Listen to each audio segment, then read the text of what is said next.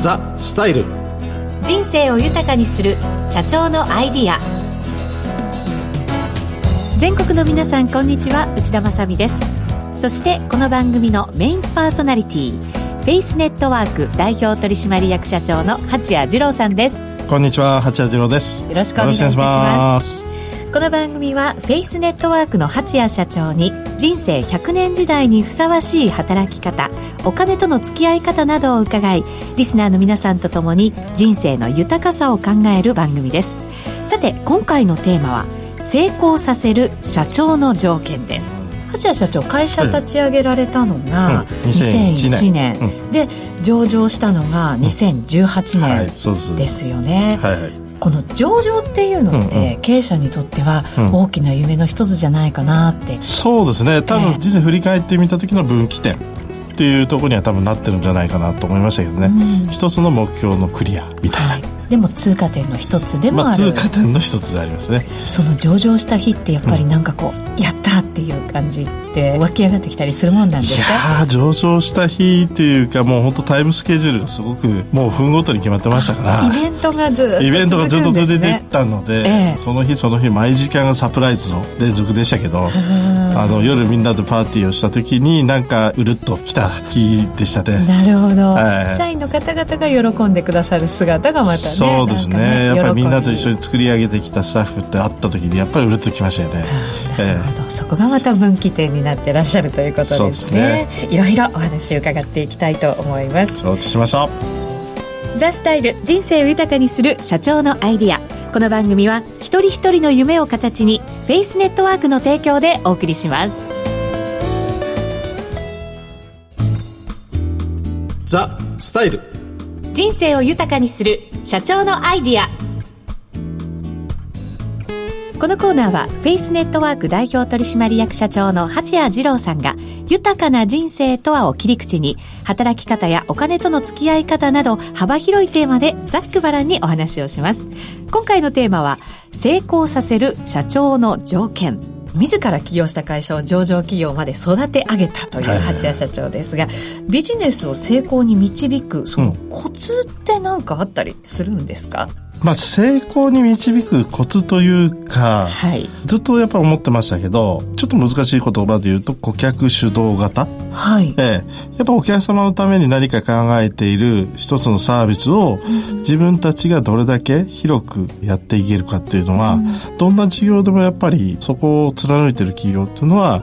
うまくいっている成功している企業っていうのが多いのかなと感じてますよね、うん、お客様のためにを考えてると、うん、そこにニーズが生まれてニーズに気づいてそこでビジネスが成り立っていくっていうことなんですか？そうですね、うん、私もあの信用金庫勤務時代にやっぱりどの企業の社長もその話はしてるんですけど本心本意企業全体からそういった風土がある企業かそうではないのか、はい、やっぱりその指針としてはそういうのを歌っているけど企業風土としてそこまで浸透してない企業っていうのはなかなか伸び悩んでる会社さんもあるのかなみたいないうのはなんかいろいろと見てきましたね。なるほど、はいはいはい、創業者の方がそう思ってたとしても、うんうん、企業のやっぱり社員の隅々までそれが浸透していかないと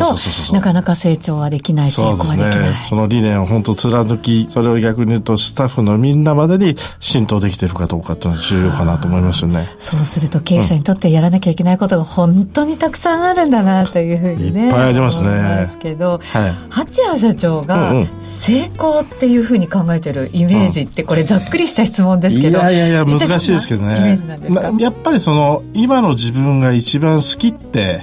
言えてる状況が自分自身で持てるようになったら、もしかしたらその人生での成功なのかなっていうのはありますけれども、成功は何のベクトルを持ってその成功かっていうのがなかなか分かりづらいところがあるので、はい、やっぱりその自分らしさっていうところを常に表現できているフィールドが自分で今あるかないかっていうのはやっぱり一つの成功の基準にはなるのかなと思ったりしますよね。うん、自分が一番好きって、うん、今の自分が、それはやっぱり仕事事を楽しんでいたりとか、一生懸命やってたりとか、うん、そういうふうにしたら思えるものなんですか？そうですね。今取り組んでる仕事を夢中になんか自分自身でね、夢中夢の中で書きますけど、やっぱそこに自分自身がどれだけ没頭できてるかっていうのが、後で振り返ってみたときに、その時期が一番自分にとってみて輝いてたなって思える時期なんだろうなっていうのは思ってますけど、まだまだ現在進行形なので、私にとってみると永遠のテーマかもしれませんね。はい、はい、なるほど。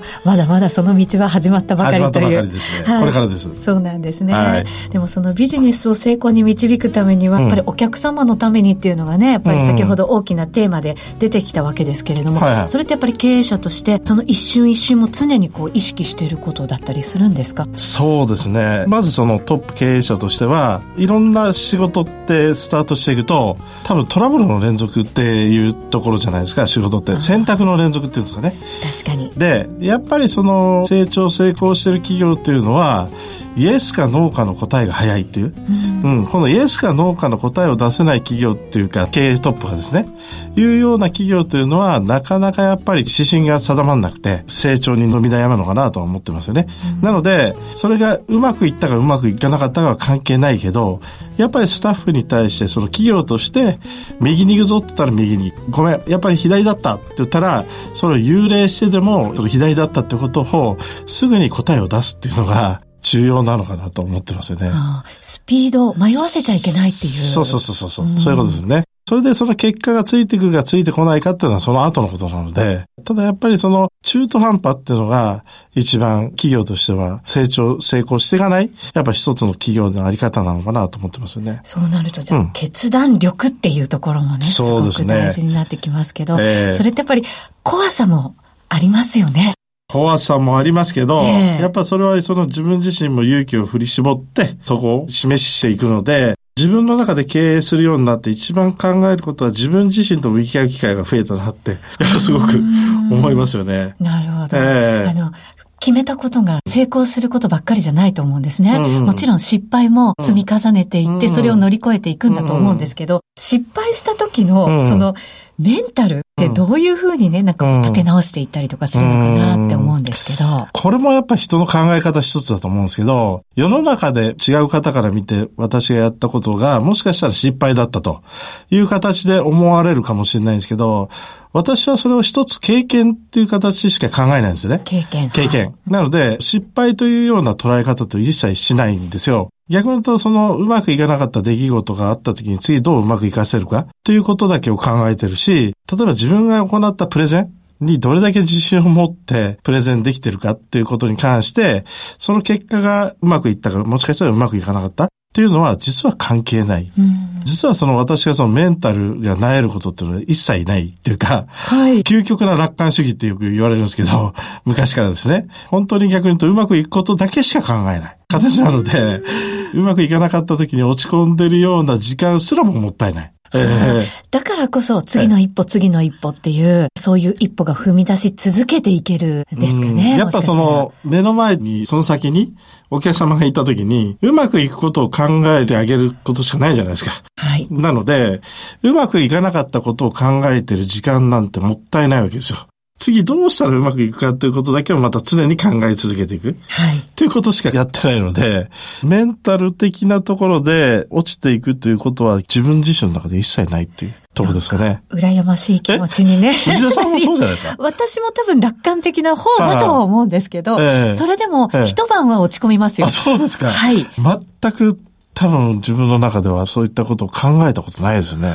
究極ですね。究極ですね。そうですね。えー、えー、本当に、そうなきゃいけないのかなと今ね思わされましたけど、いやいやいやあとでも、うん、もう一つその反対側にある成功した時にどうだっていう気持ちになったりもね、するんじゃないかなと思ったりするんですけど、慢心しないためにって何かこう心がけてることもあったりしますか？常にやっぱその挑戦し続けていける環境をまた次に探せてるかっていうのは、重要かなと思いますよね。そのさっき言ったように、よくね、満足したり人って安定っていうか、そういったところを求めたがっていく方って結構多いですけど、はい、ね、安定って安く定まるって書きますけど、そこから成長って一切ないと思ってるんですよ。なので、どんな時でも常に次に何か挑戦できるようなことを探し続けてる。はい。毎年今年はもう本当にこんなに忙しくて、来年はちょっとゆっくりしようねって考えているんだけど、来年になると今年以上にまた忙しくなってて、なんか常に宝探ししてる感じなんですよ。本当に。探しなんですね。そうそうそうそう。いうような感じで、次に挑戦できるようなことを探してるっていうのが日々日々の連続ですかね。うん。うん安定を安く定まるって言った方を、私は初めて。お会いしたような気がします。やっぱりなんかこう、人生って安定してた方がいいよねって。で、皆さん考えがちじゃないですか。ですよね。でも、安定するためには挑戦し続けないと、ね、うん、やっぱその自分自身のね、いろんな意味でのスキルをやっぱ高めるためには、何かその自分自身が挑戦できるフィールド、自分が必要としていただけるフィールド、っていうのがすごく咲かせてるかっていうのが重要だと思うんですよ。で、やっぱりそういったところを自分自身見つけられた自分って最高だと思うんですよね。はい、やりがいだったり生きがいだったり、何かそういったものを感じれる一心ってあるじゃないですか。人から感謝されることとか、人に何か報いることができることとか、っていうのを自分自身で感じたときに、さっきの話じゃないけど、今の自分が一番好きって、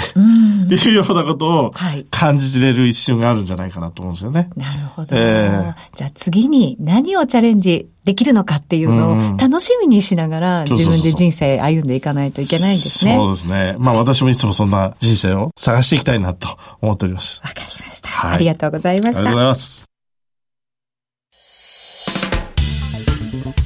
お聞きの放送はラジオ日経です。